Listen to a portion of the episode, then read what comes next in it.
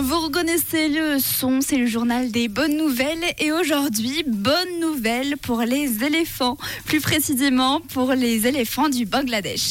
La haute cour de Dhaka, la capitale, a décidé hier qu'il serait interdit d'adopter des éléphants sauvages.